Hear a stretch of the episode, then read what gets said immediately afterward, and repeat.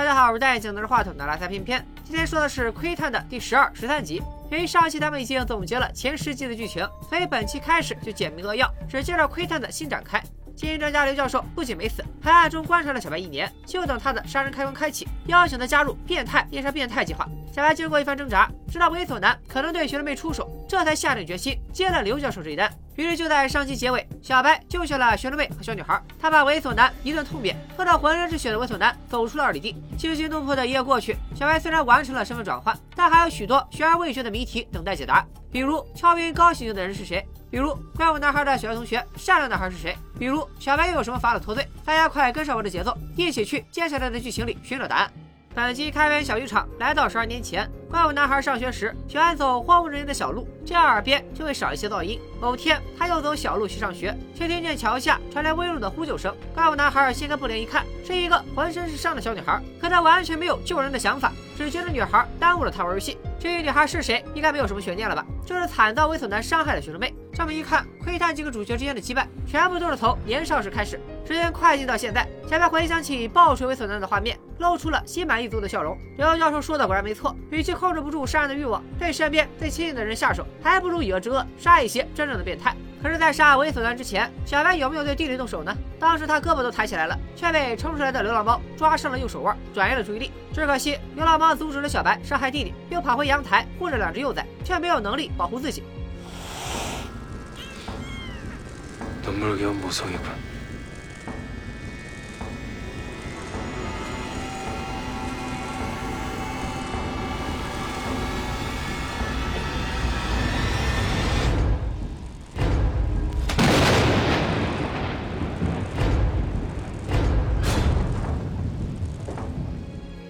刚处理掉流浪猫，西门就和猫的遭遇来了个前后呼应。猥琐男的母亲上吊自杀了，他企图以此唤醒儿子的良知，现场还留有一封遗书，字迹和猥琐男的遗书相似。小白立刻想到，猥琐男所谓的自杀谢罪，都是老母亲制造的假象，遗书也是老母亲代笔的。靠，我上集还仔细对比了笔迹，完全不像啊！道具组扣钱。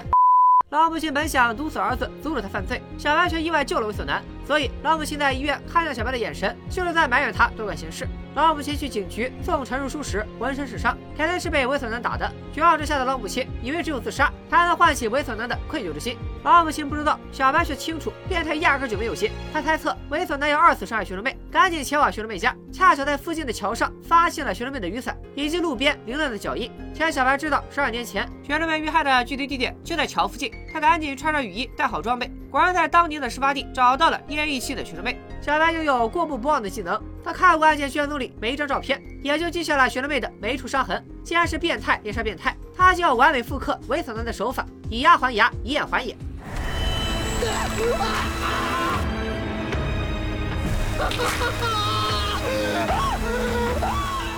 猥琐男哭着求饶，承认十二年前自己杀害学生妹的时候没有喝酒。小白想到对方在法庭上发誓，如果他说了谎，法官可以当场阉了他。小白就用学生妹奶奶磨好的刀帮猥琐男兑现誓言。磨好的刀过于锋利，一刀切便宜他了。小白特意弄钝了刀子，让猥琐男享受鸡飞蛋打的感觉。至于他啥时候拿了刀，一会儿咱们就揭晓。进度条到了现在，警方发现了猥琐男的尸体，就在学生妹曾经遇害的桥洞，而猥琐男的伤口引发了高刑警的奇妙联想。全警官馆长死前曾经在凶手的威胁下读过一段圣经。 사람이 이웃에 상해를 입혔으면 그가 행한 대로 상대에게 행할 것이니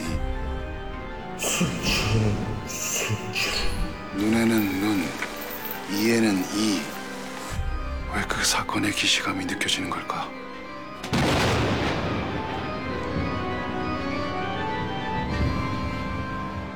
凶手杀害猥琐男的手法和一年前的青松队杀人案隐隐有着某种联系，意味着杀害猥琐男的凶手也携带着变态基因，并与安医生的极其相似。 就在高刑警感慨变态年龄有技能特别多的时候，阿瑟在茂密的芦苇荡里找到了一块突兀的空地，这个伏笔之后肯定会用上，大家先记个笔记。另一边，小伊来小白家接儿子，他看上去异常慌张，好像特别害怕儿子和小白单独在一起。小伊可能见过小白可怕的一面，但具体是什么场景，目前还不能确定。接下来，小白从变态杀手回到了日常生活中，产生了巨大的负罪感。他对着刚出生不久的小猫道歉，并把流浪猫的尸体埋在了院子里。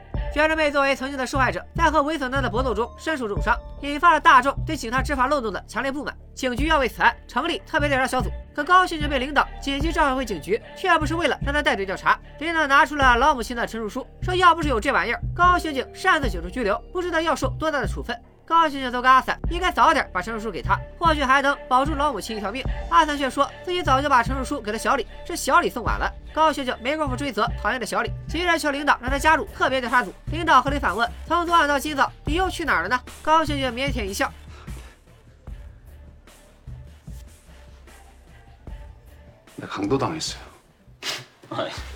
阿散无语，高学姐没开什么高级进口车。背后也没有其他的车追尾，哪个抢劫犯会突然冒出来抢劫五大三粗的刑警呢？可高刑警醒来后，钱包确实不见了。高刑警见没人相信自己，激动的要求现在就调监控，起码能看到他被货车撞的画面。领导让高刑警回去冷静冷静。按理说，高刑警昨晚就在案发现场附近，也是嫌疑人之一。当高刑警离开了，组长表示，高刑警巴不得自己杀了猥琐男，跑进监狱报复小明哥，绝不会杀了人不承认。领导立刻想到，高刑警提过，本次的凶手和安生一样都是变态。高刑警多热衷于别的杀手，不用我多说。领导立刻下令，一定要在高刑警之前抓住凶手，省得高刑警又把自己搞进监狱。阿散开完会，看见小李就生气，都是他偷懒晚送了陈述书。小李却说，阿散最近就想着上电视，陈述书那么重要，你咋不自己去送呢？小李，未来总统的儿子也敢杠，真不是一般人。病房里，学生妹醒了，小白告诉她，小女孩已经安全回到了妈妈身边，猥琐男也死了。可大仇得报，学生妹却看不出一点高兴的样子。小白担心学生妹昨晚看到了自己的脸，立刻问学生妹是不是早就知道猥琐男死了。学生妹连忙否认，她才刚醒过来，当然是刚刚知道。看她表情，咱们就知道学生妹是在撒谎。那她是什么时候知道猥琐男会死呢？咱们暂且按下不表。另一边，高刑警反应过来，阿散说的没错，没人劫财会劫破车，而且他下车的时候带了一闷棍，打他的人手指上纹着 OZ 两个字母，OZ 是什么单词的缩写呢？高刑警在证据组调出到了监控，货车的车牌号显示为非法车辆，无法查询。这下再想找货车司机，无异于大海捞针。小到唯一的悬崖符还在钱包里，高刑警恨不得手撕抢劫犯。幸好他还有作为猎头转案证物的那条父母留下的项链，高刑警直接戴在了脖子上，离开了证据组。小白就躲在墙角等高刑警出门。他一开始作案之前，从证物里拿走了奶奶的那把刀，现在才找机会归还。第二天，小白照常上班。他和高刑警说起，民众们都向小法台请愿，不要抓杀死猥琐男的真凶，大家把凶手当成了惩奸除恶的匿名英雄。可高刑警却异常坚定，吃瓜群众不了解变态，他可了解，那是个和安医生一样的恶魔，不久之后还会再杀人。高刑警去重案组拿证物，扯着嗓子叫阿散。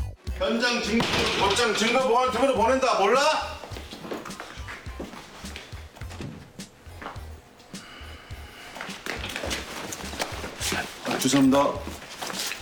야, 진짜 대통령 온 거야? 야, 나 처음 봐, 실제로. 전 국민이 관심 있는 사건이라고 조깅 도중에 뛰어 들어왔대요. 小白跟在高刑警身后瞟了一眼，真巧，王主任也在。案件讲解进行到了检举嫌疑人这一步，组长认为学生妹就是凶手， 因为猥琐男身上有电击棒留下的伤痕。阿仔也确认给学生妹送过电击棒，除了电击伤以外，猥琐男浑身上下的伤口都和当年学生妹受的伤一模一样。学生妹报复性杀人的可能性很大，高刑警立马就炸。学生妹当时自身难保，哪有力气杀人？凶手肯定是变态啊！其他伤口都是猥琐男死前留下的，只有脖子上的伤口是死后留下的，因为活人动脉遭遇刺伤，鲜血就会喷溅，只有死人心跳停止，血液才会凝固，无法造成喷射效果。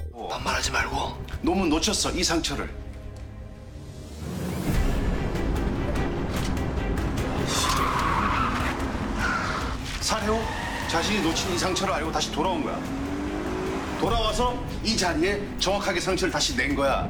且猥琐男大腿上多了个烧伤的痕迹，学生妹却并没有，这是为什么呢？因为烧伤底下还有刺伤，那是凶手在作案时失误造成的。 凶手不得已用火烧抹去伤口，效果就和写错字用涂改液是一个道理。变态通常有严重的强迫症，不能容忍一点失误，不容许自己的作品有任何瑕疵。除了肉眼可见的皮外伤，猥琐男的体内还有多处骨折，且骨折都是生前造成的，说明凶手不仅手段残忍，还很享受看猥琐男痛不欲生的样子。高刑警，你再说下去，不如直接报小白的身份证号得了。组长反问高刑警：“如果不是学生妹，还有谁能记得这些伤口呢 이건 피해 당사자가 아니고서 피해 당사자가 아니고서는 전 국민이 다 알아, 전 국민이.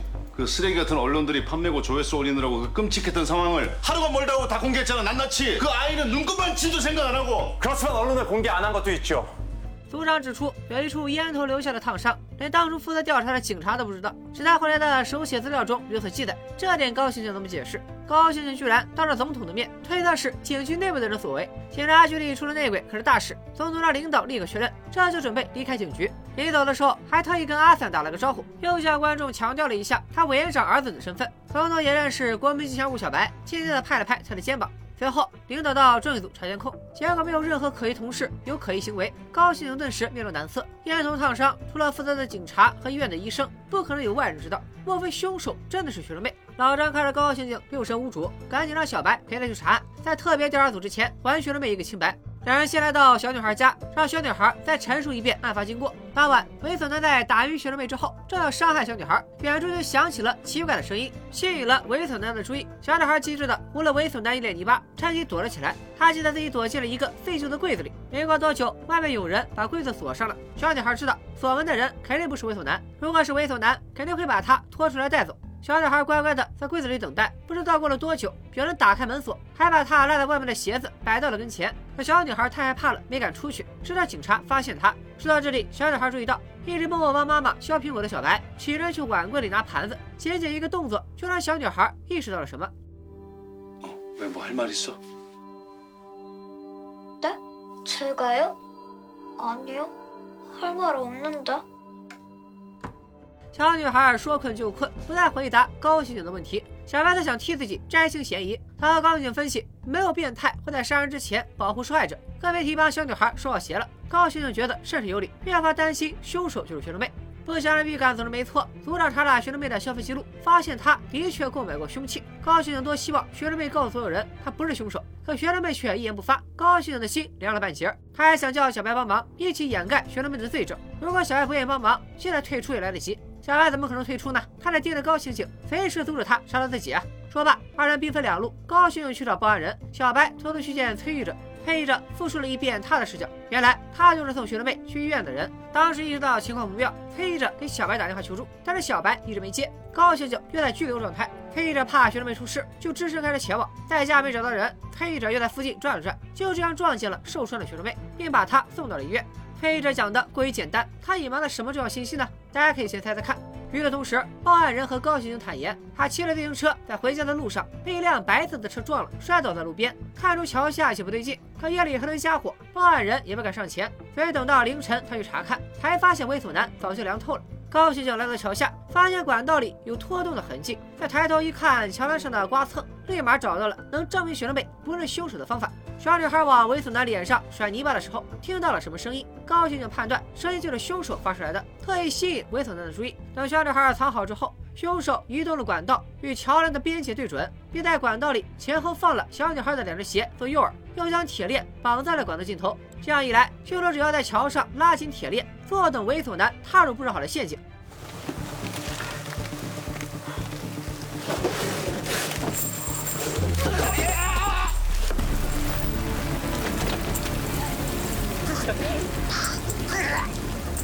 갈비뼈하고 손목에 금이 간 어봉이가 강덕수를 여기서 다리 위까지 끌어올렸다고?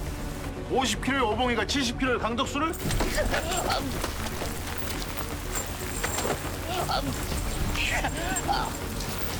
범인은 힘이 센 건장한 20대나 30대 초반의 남자야. 然而高刑警替学生妹解除了嫌疑，学生妹却还是一脸失落，这是为啥呢？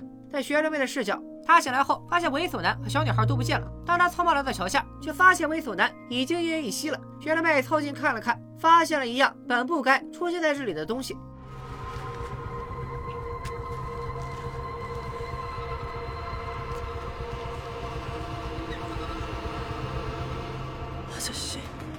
这张纸币是他付给高刑警的杀人委托金，学生们自然以为是高刑警在替他报仇，所以醒来得知猥琐男死后，学生妹才保持沉默，既不认罪也不澄清。可高刑警的杀人委托金怎么会出现在猥琐男身边吗？他当晚不是一直晕着的吗？原来是小白去证据组拿奶奶准备杀猥琐男的那把刀时，注意到了高刑警桌上的纸币。既然他要替学生妹报仇，这笔委托金他当然有理由带走。其实我挺能理解此处小白的傲娇心理，善良的潜意识想帮助学生妹，变态的部分又死不承认的感觉。但是小白居然会把这么重要的东西落在现场，这就非常窒息了。而且证据组明明有摄像头，小白就不怕被拍下来吗？当然也不能怪小白突然降智，还不是编剧为了制造误会冲突强行安排的。证据组高刑警看着小女孩的录像发呆，阿伞来给小白送婚礼请帖，小白却不见人影。阿伞和高刑警闲聊，说起学生妹的性格和他的未婚妻很像。本来最近是多日之秋，阿坦想推迟婚礼，未婚妻却不想大着肚子穿婚纱，强烈要求婚礼照常举行。阿坦这进度也太快了，上期要结婚，这期孩子都出来了。说着，阿坦炫耀了孩子的 B 超，可别追了窥探这么多期了？现在就是检验你们技术的时候了，快到 B 超里看看这孩子有没有变态基因。阿散说着说着，注意到屏幕上的小女孩。他毕竟学过儿童心理学，轻松看出小女孩说话时总用手捂住嘴巴、摸鼻子，就是在说谎。他的眼神总是往右上角瞟，也是小孩子想耍小聪明的常见神态。别忘了，小女孩往右上角的方向看着可是小白。难道说他认出了小白就是真凶，不想让他被高刑警发现？高刑警再次找小女孩问话，说只要小女孩说出昨晚看到了什么，警察一定会帮她的。没想到小女孩一听“警察”二字更害怕了，啥也不肯说。高刑警让阿散去医院请学生妹出山，因为小女孩现在最信任的就是他。小白巧也在，两人听阿散说小女孩怕警察，但是各有各的心虚。 아저씨를본 건가? 날 본 게 분명해. 유나, 유나가 입을 열면 안 되는데. 小白怕小女孩指认自己，就想阻止学生妹和小女孩相见。他借口要给学生妹办出院手续，先单独去找组长告状。学生妹进医院时穿的衣服和推译者凭着记录仪拍到的衣服不同，组长将两组监控进行了对比，又注意到了学生妹手中的凶器。学生妹当时神志不清，衣服一定是推译者换的，可推译者为啥要多此一举呢？另一边，保姆正打算推着孩子出门遛弯。参议记者本来在筹备节目，察觉到保姆带孩子出门，赶紧追了出来。其实这个保姆就是八卦了一点，知道孩子是崔记者和变态杀人魔生的以后，就常和自己的朋友说闲话，但也不至于伤害孩子吧？组长就在这时找上门来，问崔记者把学生妹的衣服藏哪儿了。哎，那就再让猥琐男死一回吧。当晚，崔记者扶学生妹上车后，也发现了还剩一口气的猥琐男，而他以为学生妹是凶手，就想替学生妹掩盖罪行，因此他刚刚紧张的不是孩子，而是藏在婴儿车里的衣服和凶器。组长如小白所愿，把刚刚摆脱嫌疑、办理完出院手续的学生妹又带回了警局。另一边，妈妈又带小女孩搬家，收拾中途，妈妈去买垃圾袋，小白出现在了小女孩面前，问出了她最好奇的问题。 뭘 본 거야? 아저씨죠.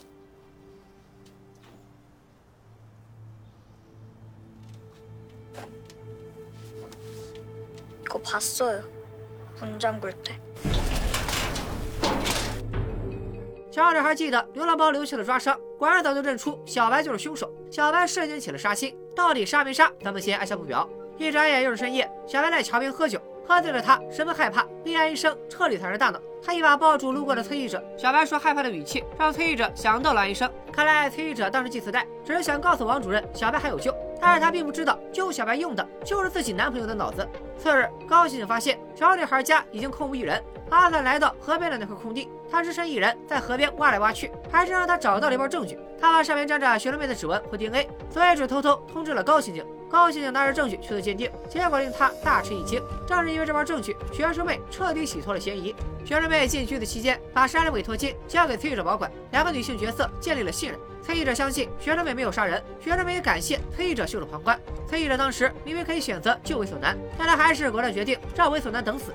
花开两朵，各表一枝。高兴就把小白带到了桥下的河边，问小白好不好奇学生妹为啥会被释放？原因很简单，阿散找到了真正的凶器，凶手用雨衣包住刀和猥琐男的衣物，以为大雨会把证据送去远方。可老天有眼，让证据卡在了河岸边。经过技能中心检测，包裹里除了猥琐男的 DNA，还有另一个人的 DNA。 강독수를 찌르면서 자기도 좀 다친 것 같아.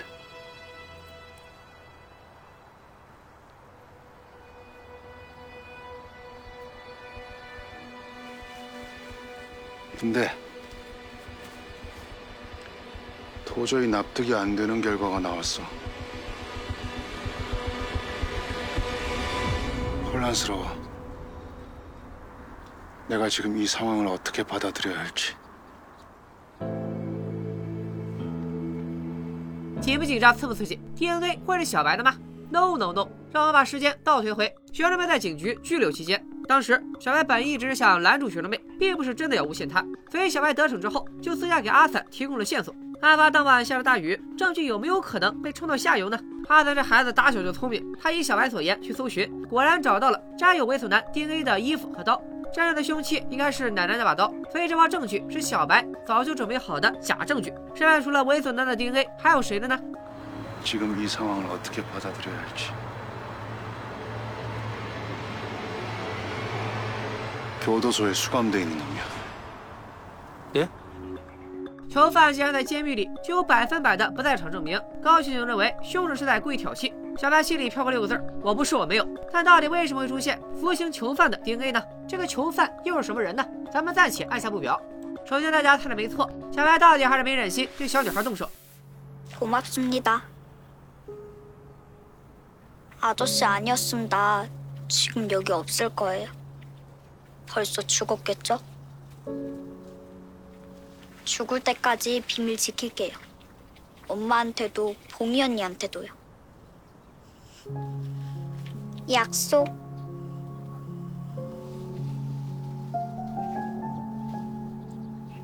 완전 다 잊을 거예요。 小女孩搬家前想和学了妹当面告别，不过那时学了妹还在拘留所，小李按照规定阻止外人探视，所以小女孩只能录下视频，让学了妹放心，她会好好长大，成为和学了妹一样坚强的人。 次日，崔记者到电视台上班，前辈教训新人编导，让他想到了曾经的自己。全聚馆馆长的姐姐被绑架期间，和年幼的崔记者说过，他的梦想就是成为一名能伸张正义的编导。后来的事大家都知道了，这位姐姐命丧小明哥之手。崔记者本想代替姐姐实现梦想，可他又被迫做了小明哥的帮凶，自然已经失去了实现梦想的资格。不过梦想这玩意儿，总要有人拥有。在崔记者的劝说下，学了妹决定加入崔记者的节目组，成为一名实习生。花开两朵，各表一枝。小白一想到差点杀死小女孩，就感到后怕。刘教授出言安慰，小白脑子里的善良和变态一直在打架，但善良还是占据上风。他刚刚杀了猥琐男，脑中的杀人冲动会暂时平息。刘教授接着问小白：“如果不想栽赃学生妹，为啥要以十二年前猥琐男伤害学生妹的方式对猥琐男动手呢？”小白本来只想用奶奶的刀处决猥琐男，却在离开政务组时不小心打翻了七宗罪案的重箱。全医馆馆长读过的那本圣经中写着“以眼还眼，以牙还牙”。小白认为脑海里的安医生感应到了这句话，所以临时改变了作案手法。可小白处理掉猥琐男后，还是好奇馆长到底对安医生做了什么？安医生要用那么残忍的手法杀了他？刘教授的表情若有所思。我靠，看来你知道啊，你倒是说呀！算了，我来猜一下吧。咱们回到全聚馆馆长被杀时凶手的旁白。 나의첫살이는서툴렀고 힘들었던 것으로 기억된다. 하지만 그날의 짜릿하고 흥분됐던 기분은 내내 머릿속을 떠나지 않았다.假如凶手就是当年的怪物男孩，这又是他第一次杀人，那就说明怪物男孩的继父和弟弟妹妹都不是怪物男孩所杀。会不会是全聚馆馆长所杀呢？ 猎头者杀了全聚馆馆长的姐姐，所以全聚馆馆长也想让猎头者之子感受失去家人的痛苦。怪物男孩成年以后就杀了全聚馆馆长报仇。当然，以上都是我瞎猜的，坐等被编剧打脸。那天晚上，推着去救学妹时，把一台录像机落在了现场。警方查证以后，觉得没啥异常，高刑警便去电视台还录像机。高刑警有些意外，推着的办公室里还有许多七宗罪杀人案的资料。一年过去了，播这种节目能有热度吗？高刑警没有急着走，而是想到了崔者的话。他在救学了妹时，慌乱中遗漏了录像机。那录像机或许拍下了有用的画面。打开录像机，高刑警看到报案人扶起自行车，而车上有一个红灯一直在闪烁。高刑警赶紧给小白打电话。小白长骑自行车，认出闪着红灯的是自行车专用的微型行车记录仪。可这款产品现在应该还没上市。小白挂了电话，想起了案发当晚，他看到退役者救了学生妹，正打算离开现场。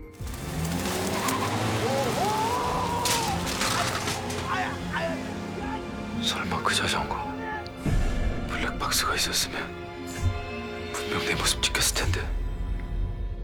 与此同时，推移者看的录像也发现了微型行车记录仪。报案人的儿子是个测评博主，所以厂家就能将还未上市的产品送给他试用。 微型行车记录仪也是如此。高刑警接着看记录仪拍摄的内容，小白赶到了这里，可事情就这么巧，测评博主的记录仪毫不意外的被偷了。被谁偷走的呢？除了推移者还能有谁？我估计推移者也是担心记录仪拍到真凶，他可能也以为真凶是高刑警，所以才来偷的。那行车记录仪到底有没有拍到小白呢？看推移者的表情，事情不简单呀。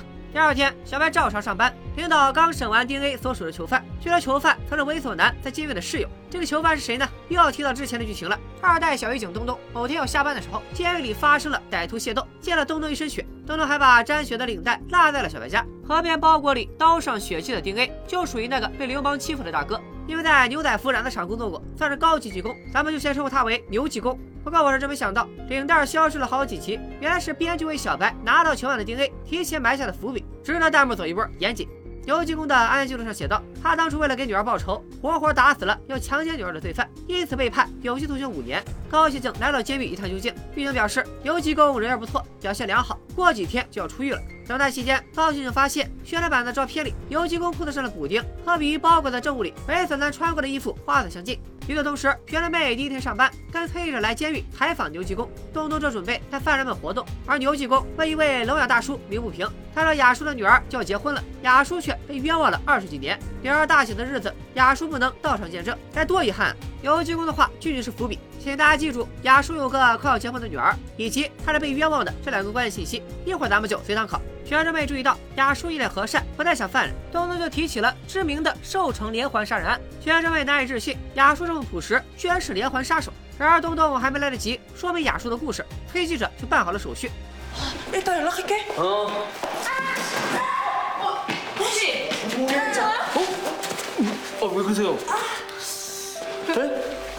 亚叔关心学生妹的神情不假，可惜她是个哑巴，什么也说不出来。崔记者刚采访到牛济公，就被高星星和小白打断。高刑警拿出刚刚收起的宣传照，问牛继公裤子上的补丁是不是他缝的。牛继公点头承认，他学过设计，又在牛仔服染色厂工作过，所以监狱里许多犯人，包括猥琐男的衣服，都是他给打的补丁。牛继公本来用碎布给自己做了件衣服，猥琐男好像特别喜欢，在出狱前强行带走了牛继公的衣服，这要在特别的日子穿。也就是说，猥琐男在伤害小女孩那天，还第一次穿上了牛继公做的衣服，所以一年后衣服上还保留着牛继公的 DNA。用衣服包着刀，所以刀上也沾上了牛继公的 DNA。或许凶手自己都不知道这件事，到头来高兴就浪费了好几天，只是确认了一个没用的事实。然而事实真的如此吗？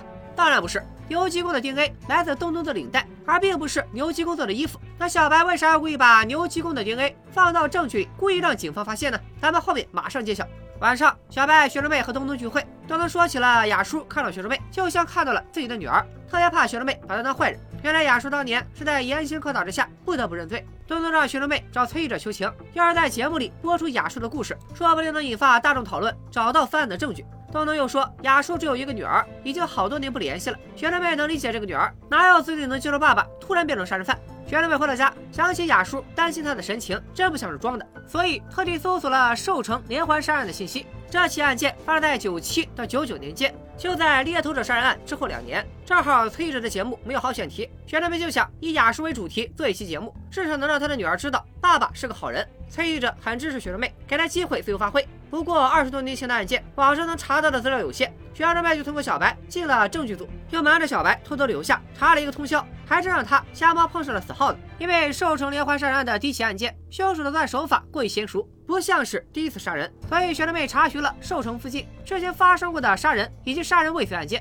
于是他查到了两年前在寿城附近的山上有人绑架杀害孕妇未遂，现场留下了切块的苹果，而寿城连环杀案的被害者尸体上也有切块的苹果，两起案件似乎有某种联系。而绑架孕妇的犯人至今没有抓到，如果他是凶手，那雅叔就是被冤枉的。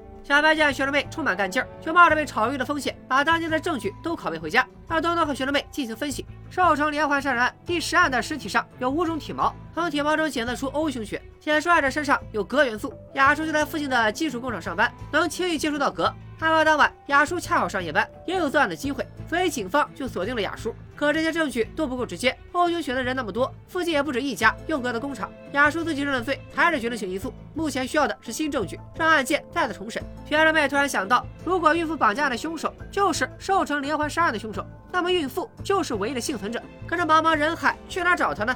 어떻게? 바름 오빠가 찾아줄 거야. 내가? 아 그거 26년 전 집 주소라서 그게 알기 쉽지 않은데. 알았어 그럼 거, 그 주소부터 뭐 시작해.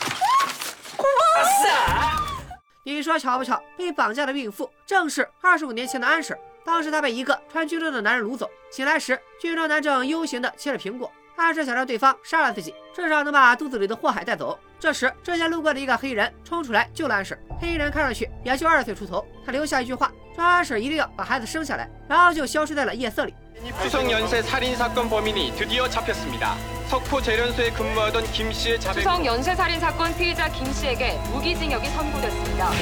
这个救下安婶的神秘男并不是一个新角色，他就是年轻时的拳击馆馆长。第二季，崔记者和高刑警来到拳击馆馆长被杀现场时，给到了一个馆长和姐姐合影的镜头。第三集，崔记者在还全套的时候，直接给了姐姐死后拳击馆馆长和母亲抱头痛哭的镜头。大家可以对比一下，应该就是同一个人。 所以拳击馆馆长后来的被杀，会不会和他救下安婶有关呢？ 他除了救下安婶，还干过哪些事呢？作为受害者的家属，他会不会为了复仇而加入刘教授的猎杀变态阵营呢？这个角色的故事，相信后面还会有大量展开。学生妹顺着线索来到安婶家，安婶说家里太乱，得收拾一下。学生妹一边等一边和狗玩，她看到果子的腿上，突然想到儿时猥琐男用来吸引她注意力的小狗。别说看品种和年纪，说不定真是同一条狗。学生妹再转头，发现安婶收起了墙上的母子合照，但是并没有看清安生的脸。安婶当年看了新闻以后，也觉得寿城连环杀人的凶手和绑架自己的军装男有相同之处。他和寿城的警察报过案，可寿城的警察却并没有详细调查，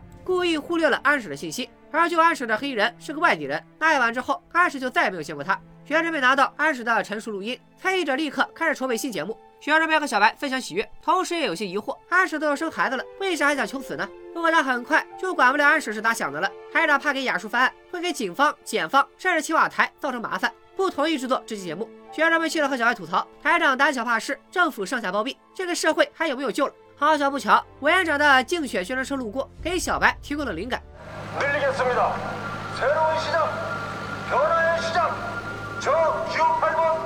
小白回到警局，之前登场过的崔哲的讨厌男同事想针对猥琐男的案件取材，小白便透露给他一个大新闻，借此帮学生们一把。没过多久，多家媒体争相报道，阿坦的未婚妻竟然就是雅叔的女儿，总统候选人的儿媳，生父是连环杀手，很快把寿城连环杀人案顶到了热搜第一。这下台长为了收视率，迅速通过了学生妹的提案。其实前面的剧情里就有提到，阿坦觉得学生妹的气质很像自己的未婚妻，雅叔也说过类似的话，刘继公还说过雅叔女儿马上就要结婚了。所以这层人物关系现在爆出来也并不突兀，大家可以再次把严谨打在公屏上。高刑警翻翻之前的案件资料，发现猥琐男母亲裤子上的补丁居然和牛继公缝的一模一样，说明他自杀时穿了猥琐男的旧裤子，而包裹中衣服的花样却和两条裤子有着微妙的不同。高刑警又去找牛继公，牛继公实名认证猥琐男老母亲的裤子是他的，但猥琐男的衣服和他无关。这说明什么？说明衣服上本来不该有牛继公的 DNA，DNA 就是凶手故意留下的。高刑警还是被凶手摆了一道。接下来，新节目播出，参与记者首先放出安史的录音，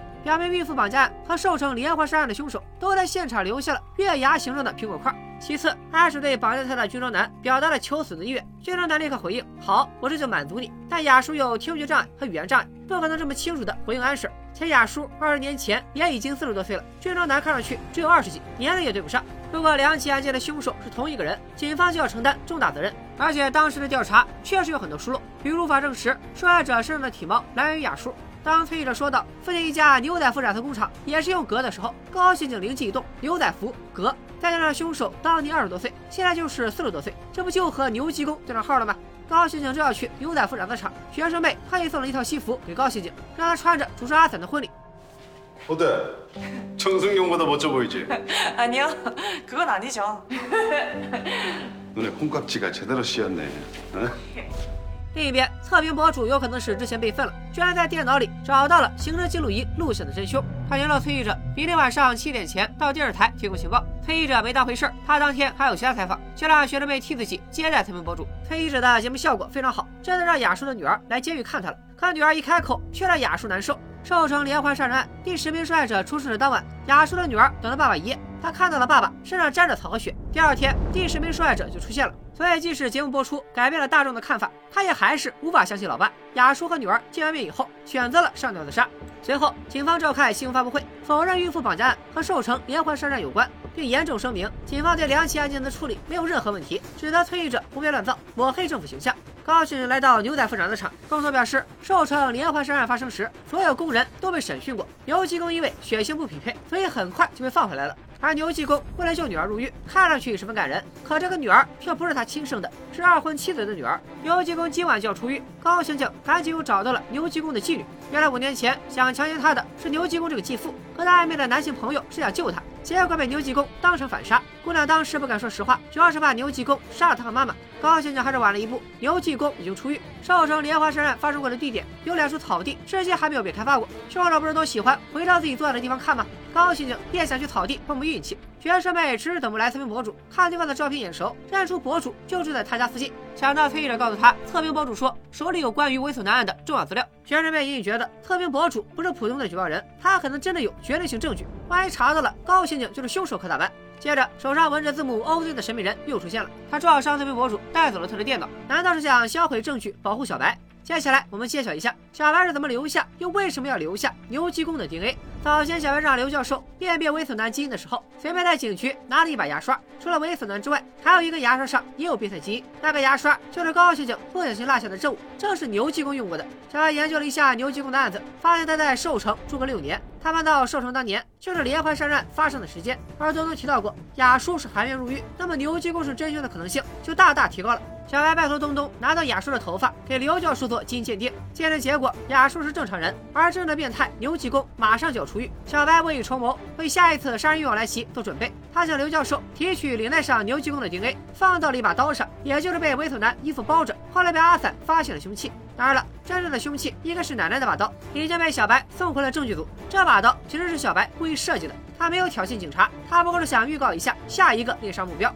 月黑风高夜，小白再次化身变态猎人，在牛基公曾经作案的草丛里送他一程。与此同时，学生们来到医院，翻出了测评博主的 U 盘。哎，神秘人也不认真检查一下，光拿走电脑有啥用？还是让学生们发现了杀死猥琐男的真凶不是高刑警大叔，居然是自己的小白欧巴。本集剧情接近尾声，高刑警赶到草地附近，小白正在处理牛基公，两人又是一个深情对视。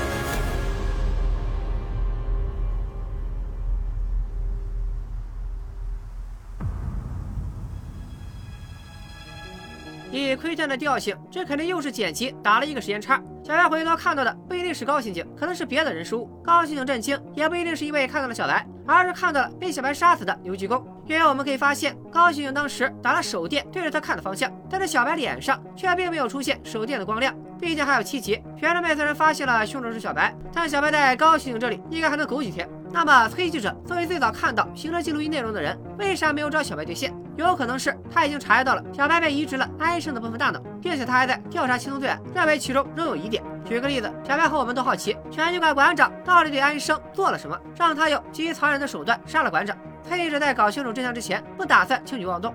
说回本期的寿城连环杀人案，小白奉行以牙还牙、以眼还眼的杀人准则，在杀牛基公时，用内裤套住了牛基公的头，再绑住了对方的手脚。作案手法和《杀人回忆》中的情节十分相似，而且《杀人回忆》的案发现场发现了桃子，寿城连环杀人案则是苹果。所以我合理怀疑，片中所谓的寿城连环杀人案，其原型就是韩国的华城连环杀人案。另外，军装男长大后是不是牛基公？我认为不是。第一，如果寿城连环杀案的凶手只是染色厂的工人，警局没必要急着结案。第二，就是显而易见的长相问题，军装男长大以后变成牛技工，莫不是整容了？至于雅叔是不是被冤枉的，我想提出一个大胆的假设：猥琐男伤害幼女案借鉴的电影是《素媛》，雅叔的遭遇有没有可能借鉴了《七二房的礼物》？毕竟两部电影都是根据真实案件改编，也许某个大领导的孩子是受害者，警方迫于上面给的压力，肯定巴不得赶紧结案。而雅叔有听力障碍和语言障碍，第十个受害者出现的时候，他本来想救人，却沾了一身血，导致雅叔女儿误会爸爸是凶手，雅叔也成了最合适的替死鬼。最近媒体把雅叔女儿推上风口浪尖，雅叔担心女儿受牵连，不能顺利和阿伞结婚，所以才选择沉默到底，自杀了结一切。不过镜头并没有给到雅叔彻底咽气的画面，所以我认为雅叔大概率仍有获救的可能。如果猜对了，下集播出的时候记得回来点赞。接着咱们再聊聊手指上纹着 OZ 的神秘人。其实这个 OZ 纹身之前就出现过。小白杀了律师以后，就是这个人清理案发现场。后来发现小白回来调查，还打电话通知了刘教授。且他还在小白惩罚猥琐男的时候，敲晕了高刑警，省得他妨碍小白完成第一份订单，拿不到五星好评。所以此人肯定属于刘教授阵营，应该是一个新角色。本期视频开头我还提出了一个问题：片头总是闪回的怪物男孩和给怪物男孩智胜的善良男孩分别是谁？我上期还发起过一个投票，没想到小白和安生的得票数刚好五五开。其实除非剧组不当人，要不然这个问题已经没啥悬念了。现在我认为怪物男孩是小白，善良男孩是安生的概率在百分之八十以上。首先，小白可是本剧的第一男主，而安。生是个第七集就领了便当的角色。你说别的小剧场会让谁的团队闪回？那肯定是主角了呀。第二，第十二集怪物男孩发现了浑身是伤的学生妹，并没有出手相救，只觉得吵闹。特别怕吵这个点，我们在小白的身上看到过好多次了。有人可能会说，怕吵这个点可能来自安生的大脑，但是我们回看前七集，安生完全没有表现出怕吵这个特点。这部剧这么爱前后呼应，没理由不拍出来对吧？第三，也是最实锤的证据，小白是右撇子，安生是左撇子。前六集的很多镜头都给出了呈现。而通过怪物男孩挖坑的镜头可以看出他是右撇子，通过善良男孩砸草药的镜头可以看出他是左撇子。而且很明显，这个小演员左手用的并不熟练，全是剧组故意这么设计的。所以我认为右撇子的怪物男孩是小白，左撇子的善良男孩是安医生。最后还是总结一下本期最迫在眉睫的几个问题：学生妹发现小白才是替他报仇的真凶，接下来该如何面对他？神秘人除了处理小人的罪证，还有其他作用吗？他到底是谁？刘教授的目的又是什么？寿成连环杀人案真的到此为止了吗？这起案件还会牵扯出多少势力？如果你都看到了这里，请把本期视频分享给更多的小伙伴，大家一起推理讨论，追剧才有乐趣。拜了个拜。